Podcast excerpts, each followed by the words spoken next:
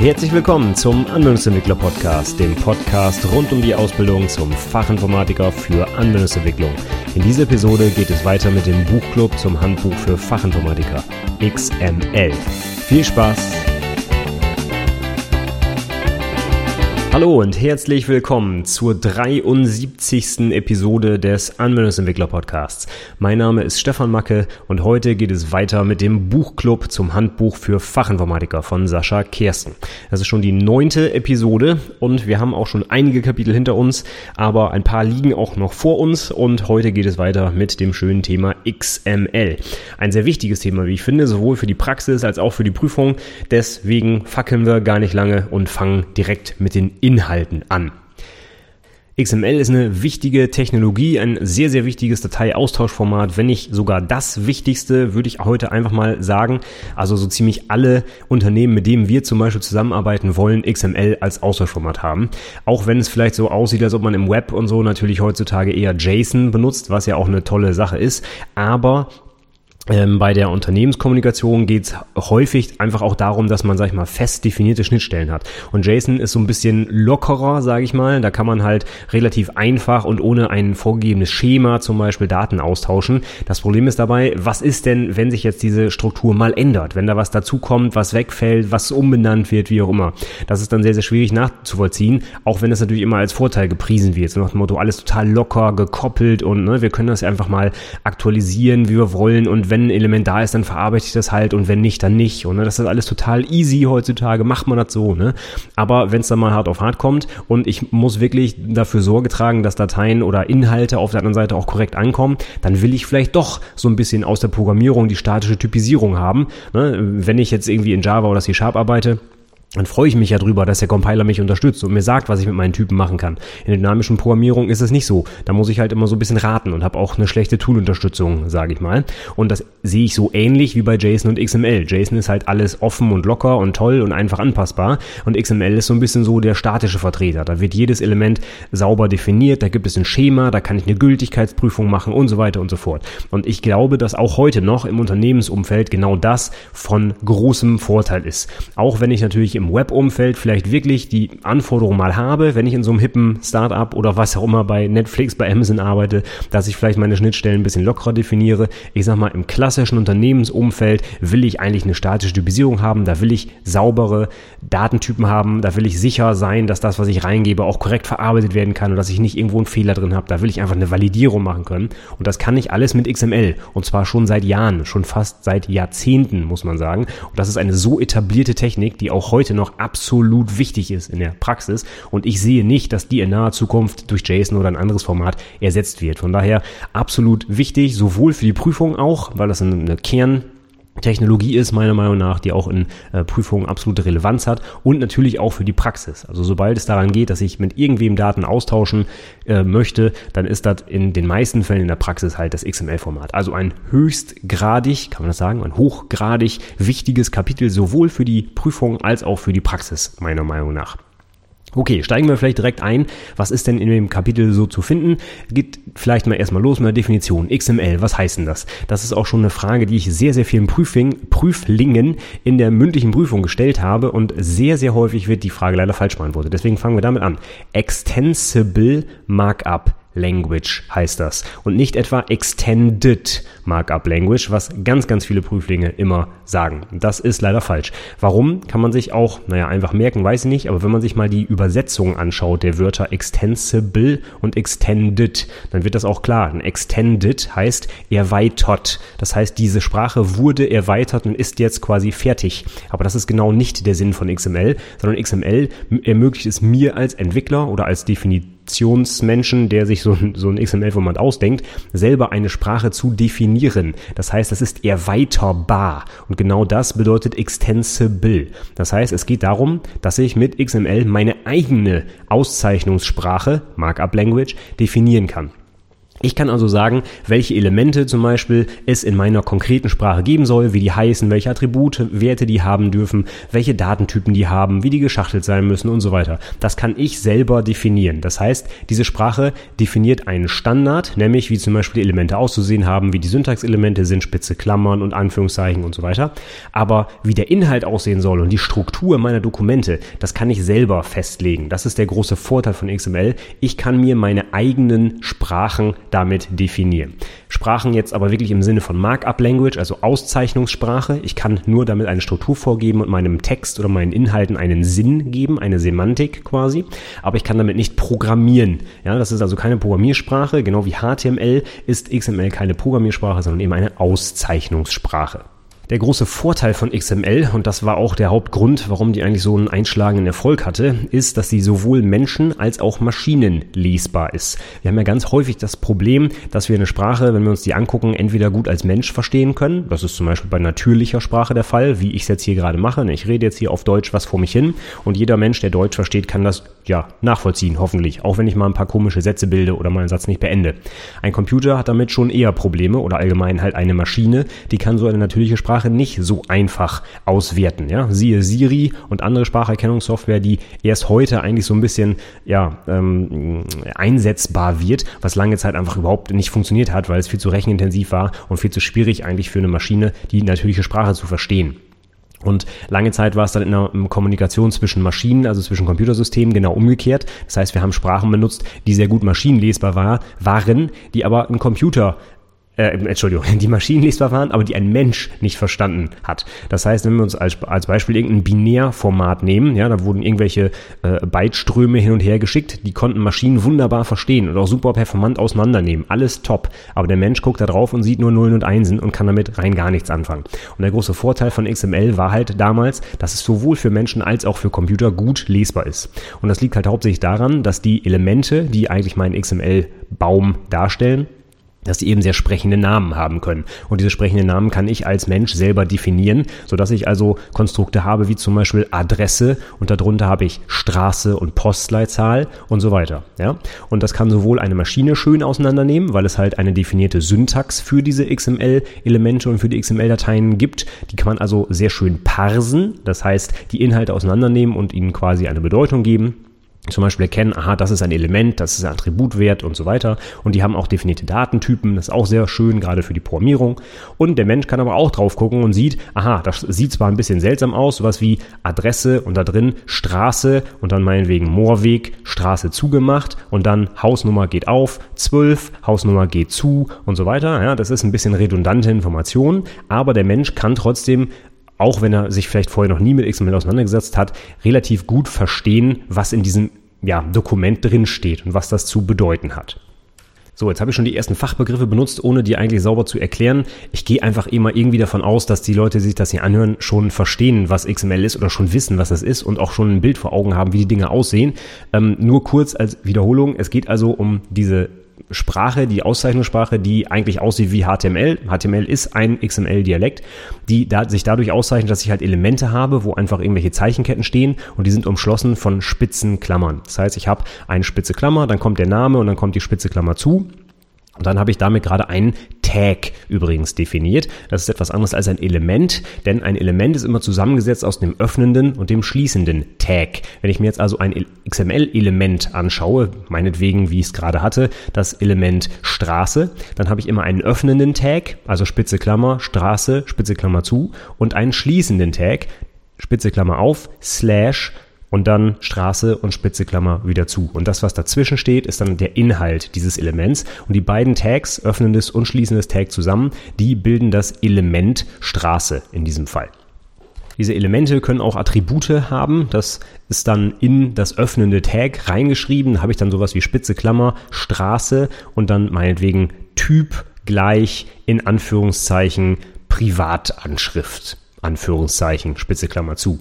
Ist jetzt irgendwie ein ausgedachtes, konstruiertes Beispiel, aber es geht darum, dass ich Schlüsselwertpaare auch in das öffnende Tag reinschreiben kann und diese Schlüsselwertpaare heißen dann eben Attribute. Und das ist immer so, ähm, Attribut Name gleich in Anführungszeichen Attribut Wert. Und das sind eigentlich auch schon alle Bestandteile in XML. Also ja, es gibt noch ein bisschen mehr, ich weiß, aber jetzt mal alle wichtigen Bestandteile sind die Elemente und die Attribute. Und da schauen wir uns dann vielleicht auch gleich mal das erste Wichtige an, was für die Prüfung höchst interessant ist, nämlich die sogenannte Wohlgeformtheit. Das muss man oder muss auch jeder Prüfling wissen, was das heißt und das auch abgrenzen können von einem anderen Wort, nämlich der Validität. Also was heißt es, dass ein Dokument wohlgeformt und oder valide ist? Und die Wohlgeformtheit ist definiert erstmal dadurch, dass, also ich erkläre es immer ganz einfach so, dass das Dokument syntaktisch korrekt ist. Und die Validität bedeutet, dass das Dokument auch semantisch korrekt ist. Wo ist jetzt der Unterschied? Syntaktisch korrekt heißt, dass das Dokument den Syntaxregeln von XML entsprechend aufgebaut ist. Und das ist im Konkreten sind das folgende äh, Sachen, nämlich einmal, dass es nur ein einziges Wurzelelement in dem Dokument gibt, also nicht mehrere parallel zueinander. Dann müssen alle Elemente korrekt geschachtelt werden. Das heißt, wenn ich als Beispiel zwei Elemente habe, A und B, und ich mache A auf und dann B auf, unterhalb von Element A, dann muss zuerst B und dann erst A wieder geschlossen werden. Das heißt, sie müssen in der umgekehrten Reihenfolge zugemacht werden, wie sie aufgemacht wurden, damit eben die Schachtelung korrekt ist. Ich kann also nicht sowas machen wie Element A auf, Element B auf, Element A zu, Element B zu. Das geht nicht, dann überschneiden die sich so halb und das ist nicht erlaubt. Also die müssen korrekt geschachtelt sein. Dann müssen auch alle Elemente in XML sauber geschlossen werden. Ich kann also nicht sowas machen wie Element A auf, Element B auf, Element A zu. Das funktioniert nicht, sondern ich muss das Element B vorher auch wieder zumachen. Das bedeutet auch, selbst wenn ich in diesem Element keinen Inhalt habe, brauche ich einen schließenden Tag, aber das kann ich etwas abkürzen. Ich muss also nicht sowas machen wie Element B auf, Element B zu, sondern ich kann auch eine Kurzschreibweise nehmen und das sieht so aus, dass ich Spitze Klammer, Element B und dann Slash Spitze Klammer zu mache. Das ist eine Kurzschreibweise, dann kann ich mir das schließende Tag von B sparen. Aber ich muss, um ein wohlgeformtes Dokument zu haben, alle Elemente sauber schließen. Außerdem darf ich nur erlaubte Elementnamen benutzen. Das heißt nicht sowas wie einen Elementnamen, der nur aus Zahlen besteht oder sowas. Das ist nicht erlaubt. Da gibt es auch bestimmte Regeln. Will ich jetzt hier nicht alle aufführen, aber die muss man einhalten. Und ganz wichtig auch, dass alle Attributwerte in Anführungszeichen stehen. Das ist insbesondere in HTML5 nicht mehr der Fall. HTML5 ist eigentlich kein richtiges XML mehr, denn da darf ich Attributwerte auch ohne Anführungszeichen schreiben. Und das ist für XML zumindest nicht okay. Ich persönlich halte mich immer dran und schreibe auch in HTML5 auch in anderen HTML-Versionen eigentlich immer schon, alle Attributwerte in Anführungszeichen, aber man muss es nicht mehr in HTML. In XML muss man das haben, um ein sauber äh, syntaktisch aufgebautes Dokument zu haben und ein wohlgeformtes Dokument. Und als letztes noch, alle Sonderzeichen müssen durch entsprechende Entitätsreferenzen ersetzt werden. Welche Sonderzeichen sind hier gemeint? Naja, alle die Zeichen, die in XML eine besondere Bedeutung haben, wie zum Beispiel Spitzenklammern, ja, die sind zur Abgrenzung von Tags da. Dann habe ich solche Sachen wie Anführungszeichen, die halt eben meine Attributwerte umschließen. Dann habe ich auch noch so, solche Zeichen wie das Ampersand, also das kaufmännische und das führt nämlich eine Entitätsreferenz ein. Äh, und da sind wir auch schon gleich beim Thema. Wie sehen solche Entitätsreferenzen aus? Die haben immer den Aufbau, dass ich ein Ampersand habe, also kaufmännisches und. Dann kommt der Name der Entität und dann kommt ein Semikolon dahinter. Das sind die gleichen Dinger, die es auch in HTML gibt. Da kann ich auch zum Beispiel mit kaufmännisches und, GT und Semikolon ein greater than, also eine schließende spitze Klammer darstellen. Und davon gibt es ein paar von diesen Referenzen, die sollte man eigentlich auch kennen. Für die Prüfung jetzt vielleicht nicht unbedingt, ich glaube nicht, dass die da abgefragt werden, aber für die Praxis einfach unbedingt. Wenn ich zum Beispiel eine simple mathematische Formel irgendwie in meinem XML schreiben will, wo irgendwie ein kleiner oder ein größer Zeichen drin ist, dann muss ich das unbedingt durch so eine Entitätsreferenz ersetzen, denn ansonsten denkt der Parser, oh, hier geht ein neues Element los, wenn er das kleiner, äh, kleiner Zeichen findet. Und das ist natürlich nicht ähm, richtig, sondern er soll hier an der Stelle eben einfach nur die Klammer, die spitze Klammer darstellen und deswegen muss das durch eine Identitätsreferenz ersetzt werden. Okay, wenn man alle diese Regeln eingehalten hat, dann habe ich ein syntaktisch korrektes XML-Dokument und das bedeutet, es ist jetzt wohl geformt. Das ist alles ganz toll. Das heißt aber noch lange nicht, dass der Inhalt des Dokuments auch richtig ist, also valide im Sinne desjenigen, der diese Dokumentstruktur vorgegeben hat. Meinetwegen möchte ich gerade eine Buchbestellung durchführen und wenn ich jetzt ein wohlgeformtes XML-Dokument dahin schicke, wo aber ein Auto drin steht und kein Buch, dann ist das alles wunderbar. Der XML-Parser kann das sicherlich auch gut auseinandernehmen, aber was er da drin findet, passt natürlich vorn und hinten nicht zu der Anwendung. Und das ist jetzt genau die nächste Frage. Das heißt, selbst wenn ich jetzt syntaktisch korrektes XML habe, wie kann ich denn festlegen, dass der Inhalt, der da drin steht, auch zu dem passt, was ich eigentlich eigentlich gerade damit machen will. Und dann sind wir genau beim nächsten Kapitel, was jetzt auch im, ähm, im, im Handbuch für Fachinformatiker als nächstes kommt, nämlich dem Kapitel DTDs und XML-Schema. Ja, die Document Type Definitions, die DTDs und XML-Schema, das sind eigentlich die beiden dominanten, sag ich mal, oder prominenten Beispiele für die Definition von Semantik von XML-Dokumenten. Da muss ich ehrlich sagen, für die Praxis DTDs meiner Meinung nach sind völlig überflüssig inzwischen, also absolut überholt. Äh, die habe ich persönlich schon seit Jahren nicht mehr im Einsatz. Ich wüsste auch nicht, dass irgendwer die benutzt. Also das ist jetzt meine persönliche Erfahrung. Ja, es kann sein, dass da draußen immer noch genug DTDs im Umlauf sind, aber ich persönlich habe die in der Praxis seit Jahren nicht benutzt und kenne auch keinen Fall, wo die sinnvoll wären. Der Nachteil bei DTDs ist einfach, dass es eine völlig andere Syntax ist, in der ich die DTDs definiere, wo ich also drin äh, sage, welche Elemente es in meinem XML-Dokument, was ich gerade beschreiben möchte, nachher geben darf darf und welche Datentypen die haben und welche Attribute und so weiter. Das mache ich mit so einem DTD. Und das Problem ist, dass diese DTD in einer Syntax zu definieren ist, die nichts mit XML zu tun hat, sondern es ist eine eigene Sprache, wenn man so will, in der ich meine äh, DTDs da definiere. Das heißt, ich muss noch was dazu lernen. Ich muss nicht nur XML lernen, sondern auch noch diese doofe DTD-Syntax. Und außerdem kann ich mit DTDs auch nicht alles darstellen, was ich mit XML-Schema abbilden kann. Deswegen, meiner Meinung nach, ist DTD für die Praxis völlig irrelevant. Im Vergleich zu dieser Meinung sieht's jetzt im Buch ein bisschen anders aus. Die DTD-Inhalte sind hier sehr, sehr intensiv vorgestellt, auch mit, ähm, ja, wirklich mit mehreren Seiten, wo alle möglichen Details von DTD gezeigt werden und wie man das macht und Attributlisten und hin und her und eine große Tabelle mit den einzelnen Geschichten, die es da gibt. Meiner Meinung nach, hm, ich würde mir das Kapitel sparen. Also für die Praxis halte ich das für völlig irrelevant heutzutage. Ich würde mich absolut auf XML-Schema konzentrieren.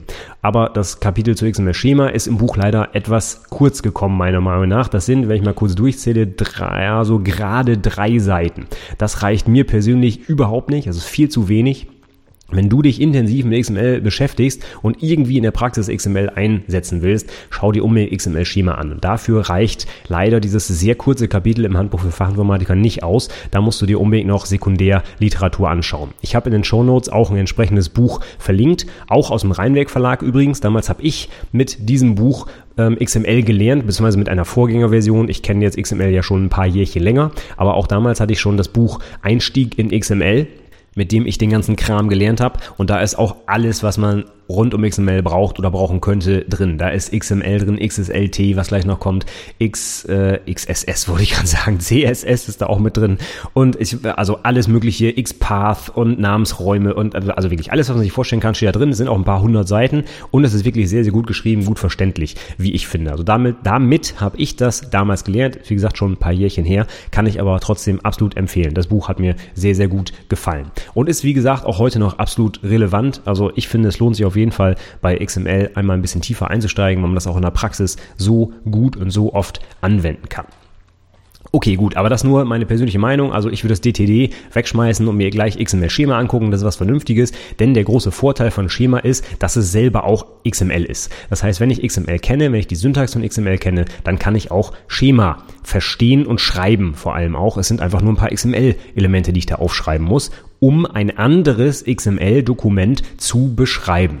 Und dann kann ich auch, das kann ich aber auch mit einer DTD machen, gegen diese DTD oder das Schema eben mein XML-Dokument validieren und dann sagt mir der Parser, ist das valide oder nicht.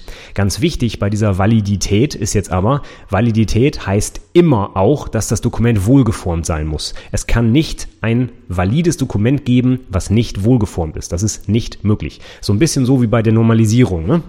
Sagen wir immer so zweite, Normal, zweite Normalform bedeutet erste Normalform und und so weiter. Ja? Und das ist bei Validität genau das gleiche. Validität heißt immer, dass das Dokument auch wohlgeformt sein muss. Ist ja auch irgendwie ganz logisch. Es kann ja nicht ein gültiges Dokument geben mit gültigem Inhalt, was aber syntaktisch ähm, nicht korrekt ist. Denn dann könnte der Parser, wenn das syntaktisch nicht korrekt wäre, das Dokument, könnte der Parser das nicht mal parsen. Denn er würde schon bei der ersten falschen Klammer oder beim ersten nicht schließenden Tag oder wie auch immer sagen, Moment mal, ich kann das XML-Dokument gar nicht lesen.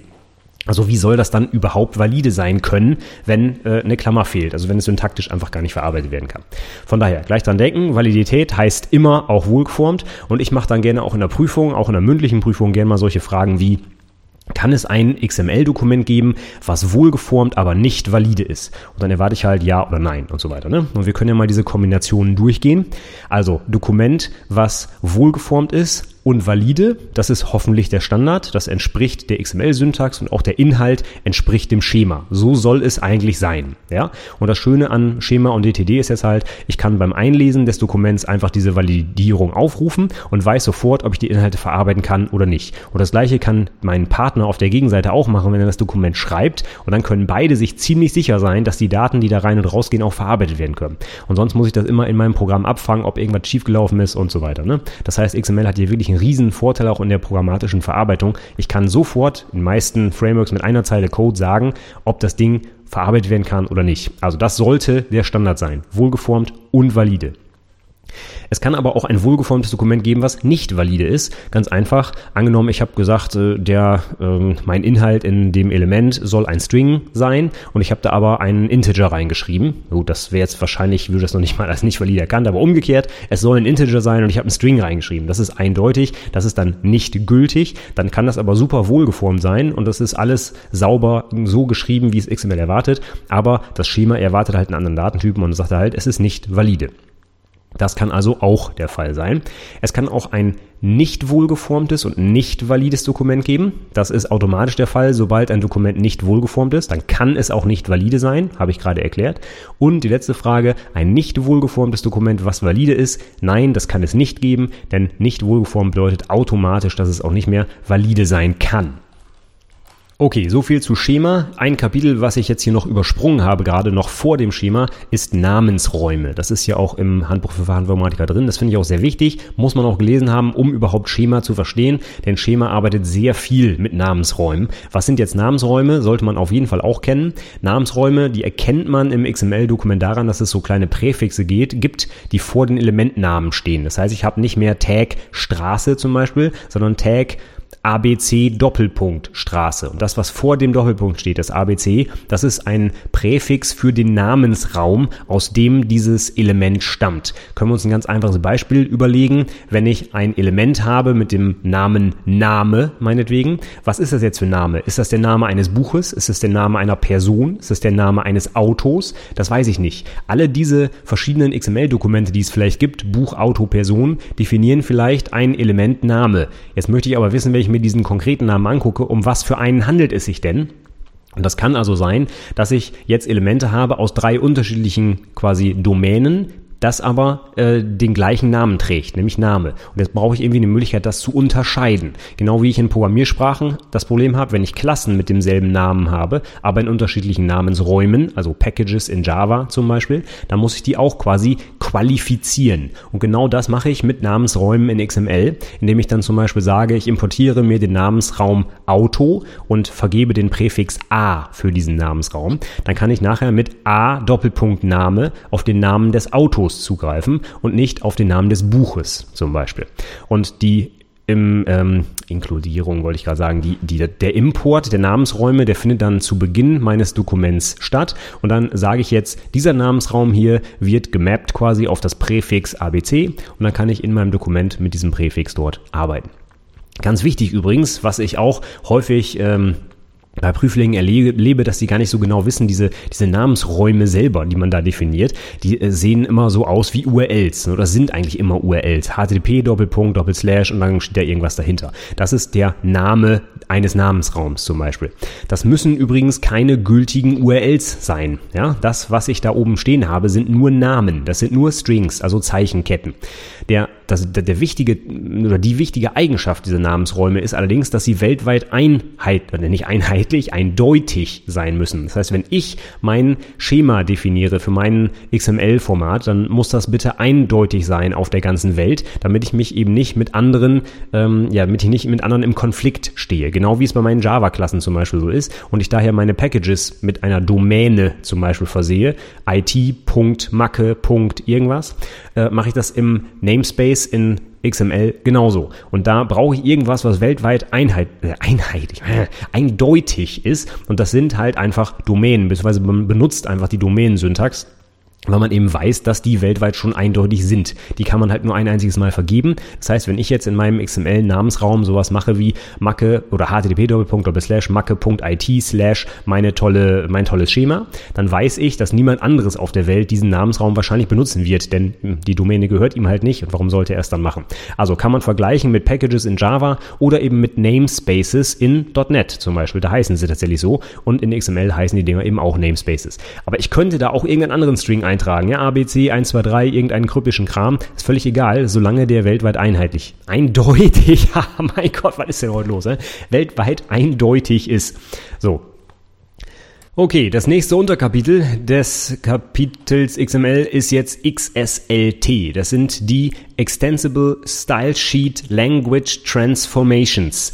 Ja, also setze ich so ein bisschen, also es ist ein Akronym, was wieder aus einem Akronym besteht, nämlich XSL, das sind die Extensible Style Sheet Language, da ist die Language und T steht für Transformations. Und XSLT, das ist eine eigene Programmiersprache. Mit dem Ding kann man wirklich programmieren. Die ist Turing Complete, das heißt, ich kann damit zum Beispiel Schleifen machen, Fallunterscheidungen und so weiter. XSLT, damit kann ich richtig programmieren quasi. Und diese Programmiersprache würde ich jetzt niemandem in der Praxis empfehlen, denn die besteht wieder aus XML. Das heißt, die Syntax ist an, nicht nur an XML angelehnt, das ist XML. Und jetzt kann man sich ja vorstellen, wie dann so ein Programm wohl aussieht. Ne? For each und dann ist da irgendwas drin und dann slash for each, um das wieder zuzumachen. Ne? Also schöne Syntax für eine Programmiersprache ist das sicher nicht. Die ist sehr, sehr, ähm, sehr, sehr, wie heißt es? Also gesch geschwätzig auf Deutsch. Verbose heißt es auf Englisch. Ne? Also ich muss immer ganz, ganz viel Text produzieren um ein einfaches Konstrukt abzubilden, wie zum Beispiel ein if oder ein, äh, ein for each, wie gesagt. Ja, das sind halt immer ganz viele Tags, ganz viele Klammern und Slashes und so. Also schön lesbar ist was anderes. Von daher, ich würde niemandem empfehlen, mit dieser Sprache zu programmieren, aber man könnte das tun und die ist halt wirklich eine, ja, eine vollständige, komplette Programmiersprache. Was kann ich jetzt mit XSLT machen? Naja, ich kann, wie der Name schon sagt, transformieren. Ich kann XML-Dokumente in etwas anderes transformieren. Das muss nicht unbedingt XML sein. Ich kann zum Beispiel auch eine Textdatei daraus machen oder ein Bild oder weiß der Geier was. Es ist einfach nur eine, eine einfache Möglichkeit, XML-Dokumente zu verarbeiten und irgendwas anderes daraus zu machen. In den meisten Fällen wird man das eine XML-Format in ein anderes umwandeln, aber ich kann auch, was weiß ich, eine CSV-Datei daraus machen oder HTML oder weiß der Geier was. Irgendwas völlig anderes, was überhaupt nichts mit XML zu tun hat. Es ist einfach nur eine Möglichkeit, äh, sage ich mal, um einfach aus XML-Dateien irgendwas anderes zu machen, die halt eben zu transformieren. Ganz häufig brauche ich, um zum Beispiel auf Elemente in XML-Dokumenten zuzugreifen, XPath. Und das ist jetzt auch ein, das, nächste Unterkapitel im Buch, das ist jetzt, oder geht zumindest auf XPath ein. XPath ist eine Syntax, um auf Elemente in meinem Baum zugreifen zu können. Da gibt es dann zum Beispiel so etwas wie add und dann ein Attributname und dann kann ich zum Beispiel auf ein Attribut zugreifen. Oder ich kann quasi meine Baumstruktur so ein bisschen abbilden, indem ich mit Slashes die Elemente aneinander hänge und so weiter. Diese XPath-Notation, die finde ich sehr, sehr wichtig. Die kann man auch in der Programmierung ganz häufig gebrauchen, nicht nur in XSLT. Auch wenn ich XML so verarbeiten will, dann brauche ich das ganz häufig, um mal eben schnell auf das eine Element in meinem XML-Baum zuzugreifen. Von daher für die Praxis wieder sehr, sehr interessant. Für die Prüfung eher weniger. XSLT würde ich eigentlich komplett streichen für die Prüfung weil es wieder eine konkrete Programmiersprache ist. Also ich glaube nicht, dass dazu jemals Fragen gestellt werden.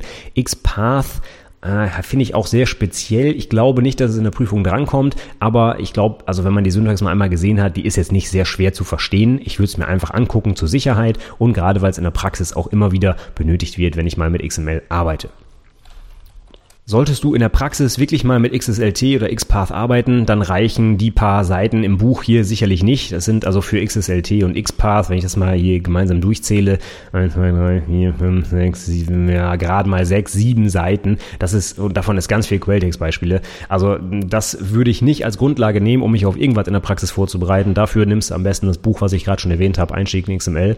Da ist, glaube ich, für jedes der Themen ein komplettes Kapitel vorgesehen. Wenn man auch wirklich in die Details reingeht und sich die Syntax anschauen muss und die ganzen Möglichkeiten und so weiter. Das ist eine nette Übersicht hier, aber mehr auch nicht. Da würde ich auf jeden Fall noch Sekundärliteratur mir anschauen. Ja, das letzte Unterkapitel im Kapitel XML ist jetzt die Grundlagen der XML-Programmierung. Das finde ich absolut wichtig für die Praxis, unbedingt. Für die Prüfung bin ich mir jetzt nicht ganz sicher, ob sowas schon mal abgefragt wurde, aber weil es auch so ein allgemeines Problem ist, wie ich Dateien verarbeiten kann oder sagen wir mal große Dateien. Äh, einmal bei XML gibt es zwei Möglichkeiten, nämlich SAX und äh, DOM. Gehe ich gleich nochmal kurz drauf ein. Weil das so ein allgemeines Problem ist, könnte ich mir vorstellen, dass sowas in der Prüfung drankommt. Ich habe es zum Beispiel in einer mündlichen Prüfung schon mal gefragt. Wenn gerade zum Beispiel mit XML-Dateien gearbeitet wird, dann erwarte ich, dass ein Prüfling auch den Unterschied zwischen SAX und DOM erklären kann. In der schriftlichen Prüfung glaube ich eher weniger. Aber für die, Prüf ach, für die Prüfung, für die Praxis ist das natürlich absolut relevant, weil ich da auf jeden Fall entscheiden muss, welche Möglichkeit von beiden ich wähle. Und zwar abhängig davon, wie groß zum Beispiel meine Dateien sind. Jetzt sind wir auch schon mitten im Thema. Was ist denn überhaupt der Unterschied zwischen DOM und SAX? Also Sex nicht wie äh, Sex, also wie, wie das ähm, englische Geschlecht, sondern mit A geschrieben, also S-A-X, steht für Simple API for XML, also SAX. Und dann gibt es noch das DOM, das Document Object Model, habe ich schon mehrfach drüber gesprochen, auch in der HTML-Episode und so weiter. Das ist die quasi Baumstruktur, über die ich auf mein äh, XML-Dokument zugreifen kann. Und was ist jetzt der grundsätzliche Unterschied dazwischen? Ja, wenn ich diesen Baum aufbauen will, das DOM, dann muss ich erstmal das gesamte XML-Dokument in den Speicher laden. Ich muss es also komplett kennen und kann es dann verarbeiten. Hab dann aber auch den Vorteil, dass ich quasi hoch und runter springen kann und von hier nach da und allen möglichen äh, Faden folgen kann und auf jedes Element zugreifen kann, wie ich will. Ja, das ist ein Riesenvorteil. Aber ich habe halt einen großen Speicherverbrauch, weil ich das gesamte Dokument laden muss. Auf der anderen Seite gibt es das SAX, das funktioniert grundsätzlich anders. Das verarbeitet die Datei quasi zeilenweise von oben nach unten. Das heißt, ich habe einen sehr, sehr, sehr geringen Speicherverbrauch. Ich muss nicht das ganze Dokument laden, sondern ich gehe wirklich Zeile für Zeile durch. Hab dafür aber den Nachteil, dass ich nicht mal eben zurück kann. Ich kann quasi nur nach vorne lesen und ich kann nicht einfach mal wahllos von links nach rechts und von oben nach unten springen. Das sind zwei grundsätzlich verschiedene Ansätze der XML-Verarbeitung, aber ich brauche in der Praxis so gut wie immer einfach beide. Wenn ich kleine XML-Dateien verarbeite, lese ich die mit DOM eben rein und dann bin ich fertig. Sobald ich aber wirklich zum Beispiel beim, beim Unternehmensdatenaustausch bin, wo ich wirklich, wie bei uns in der Versicherung zum Beispiel, hunderttausende Datensätze in so einer XML-Datei hin und her schicke, die kann ich nicht in den Speicher laden. Ja, so eine 4 Gigabyte XML-Datei, äh, die passt vielleicht gerade noch in den Speicher, aber dann macht das Java-Programm, was die verarbeiten soll, ganz sicher die Grätsche. Also von daher, das funktioniert überhaupt nicht. Deswegen muss ich spätestens dann auf SAX umsteigen, wenn ich einfach so große Dateien habe, dass sie nicht mehr in den Speicher passen. So, im Handbuch für Fachinformatiker gibt es halt auch wirklich ein paar Quelltext-Beispiele, wie ich sehr schön finde, übrigens auch in Java tatsächlich. Da wird dann nochmal gezeigt, wie das dann mit Sags und so funktioniert, mit Callback-Methoden und hin und her. Äh, finde ich eine schöne Sache und für die Praxis auch absolut relevant. Also ich kann mir nicht vorstellen, dass man nur das eine oder das andere benutzt. Sobald man bestimmte Anwendungsfälle hat, braucht man eigentlich immer beide. Von daher in der Praxis unbedingt beide mal angucken, Sags und DOM, damit man auch die Vor- und Nachteile auf jeden Fall abwägen kann und dann für seinen konkreten Anwendungsfall entscheiden kann. Das erwarte ich von einem Anwendungsentwickler. Was sind denn jetzt die Vor- und Nachteile und wo, welches setze ich jetzt tatsächlich ein? Okay, ja, damit schließt das Kapitel auch ab. Es kommt noch ein bisschen ähm, äh, Code zum Ende, in diesem Fall von Python, finde ich auch eine schöne Sache. Ich finde es ja grundsätzlich immer ganz gut, dass er im Buch auch mehrere Programmiersprachen verwendet. Hier haben wir jetzt zum Beispiel Java und Python in dem Kapitel, finde ich immer ganz toll, dass man auch mal so ein bisschen über den Tellerrand hinausschaut und äh, weiß, es gibt halt nicht nur Java oder C++ oder weiß der Geier, sondern auch noch ganz viele andere Sprachen. Und wichtig ist dann immer, dass diese APIs eigentlich in allen Sprachen mehr oder weniger identisch sind. Ne? Ob DOM, ob SAX, das gibt es eigentlich in allen Programmiersprachen. Und die Verarbeitungslogik oder die grundsätzliche Verarbeitungsweise, die muss man verstanden haben. Und die Syntax in der konkreten Programmiersprache ist dann halt einfach nur noch ja, nachschlagen oder lernen. Von daher, ich finde es sehr, sehr wichtig, dass man beides auseinanderhalten kann, SAX und DOM. Aber auch dafür würde ich durchaus nochmal Sekundärliteratur zu Rate ziehen. Das Kapitel zu XML ist, wie ich finde, insgesamt etwas kurz gekommen, also wichtige Sachen drin auf jeden Fall. Man hat die schon mal gehört, das finde ich auch gut. Für so eine Prüfung und gerade auch für die Praxis würde mir das hier nicht ausreichen. Also wenn du irgendwo äh, im, im, Unternehmen zum Beispiel mit XML arbeitest, hol dir auf jeden Fall noch ein vernünftiges Buch zu XML und lern die Sachen von Anfang an gleich richtig ich habe es auch in der Praxis ganz häufig, dass Leute mit XML halt arbeiten und glauben, dass sie es so verstanden haben. Ne? So XML, ach, das ist ja einfach nur HTML mit ein bisschen anderen Tags und ne, dann bin ich fertig. Ist aber nicht so. Also da gibt's noch ganz, ganz viel, was man lernen kann. Allein Schema und XSLT und ich weiß nicht was. Also diese ganzen Sachen vernünftig drauf zu haben. Wenn ich mit XML arbeite in der Praxis, ist das für mich ein absolutes Pflichtprogramm. Deswegen würde ich mir auf jeden Fall noch ein vernünftiges anderes Buch dazu anschauen. Ansonsten schöne Sache hier im Kapitel, alle wichtigen Sachen angerissen. Meine Azubis meinten auch, man konnte es gut verstehen. Die haben ähm, zwar schon vorher was mit XML gemacht, aber in diesem Fall für den einen war es, glaube ich, auch gerade zum allerersten Mal die Einführung in XML. Von daher auch das konnte man recht gut verstehen. Auch schön mit den Quelltext-Beispielen und auch den Beispielen aus XML. Das war also sehr gut nachvollziehbar auf jeden Fall. So, damit wären wir dann für heute am Ende. Ich habe es fast geschafft, die 30 Minuten einzuhalten. Das ist ja schon mal was. Und ich habe ein ganzes Kapitel durchgekriegt heute. Also ich bin sehr stolz auf mich, äh, denke ich. Kann nicht wohl sein hier. Ähm, wenn du dir die Shownotes zu der Episode anschauen willst, geht das wie immer unter anwendungsentwicklerpodcast.de slash 73 für die 73. Episode. Da ist eben auch der, das Buch verlinkt, Einstieg in XML, was ich zu XML als weitere Literatur unbedingt empfehlen kann. Und wenn du schon auf der Seite bist, dann trag dich doch gerne in meinen Newsletter ein. Unter anwendungsentwicklerpodcast.de slash Newsletter kannst du das tun. Und seit dem letzten Mal gibt's da ja nicht nur meine Checklisten rund um die Projektarbeit, also zur Projektpräsentation und Doku und Antrag, glaube ich, gibt es auch noch eine, sondern auch meine Azubi-Evaluierungsbögen kannst du dir da als Word-Datei runterladen. Wenn du zum Beispiel selber Ausbilder bist und das bei deinen Evaluierungsgesprächen benutzen möchtest, kannst du das da gerne tun. Alles kostenfrei. Wenn dir die Inhalte nicht mehr gefallen, kannst du dich jederzeit wieder abmelden. Bin ich auch nicht böse drum. Ein Klick und dann bist du wieder raus aus dem Newsletter. Aber du kommst dann einmal in der Woche die Infos, was es hier Neues gibt, neue Podcast-Episoden und auch meinen Link der Woche gibt es immer schon vorab für dich.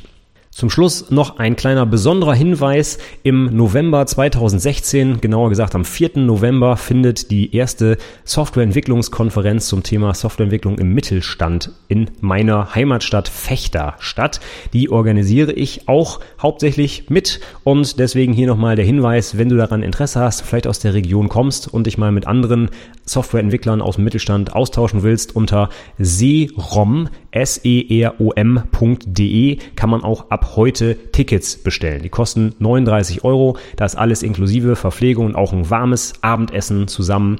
Von daher kannst du mal reinschauen. Ich halte auch einen Vortrag zum Thema ähm, Architektur. Also wer braucht eigentlich Microservices, habe ich den Vortrag genannt. Und ich gehe da mal so ein paar hippe Architektur- und Softwareentwicklungsthemen durch und gucke, wer sowas eigentlich benutzt und ob das für den Mittelstand auch interessant ist. Ja, schau doch einfach mal vorbei oder wenn du jemand anderen kennst, der vielleicht Interesse an der Konferenz hat, ähm, empfehle doch den Link weiter. Wie gesagt, serom.de. Das steht für Softwareentwicklung im Raum Oldenburger Münsterland. Deswegen Serom, so eine komische Abkürzung. So, damit sage ich jetzt vielen, vielen Dank fürs Zuhören und bis zum nächsten Mal. Tschüss.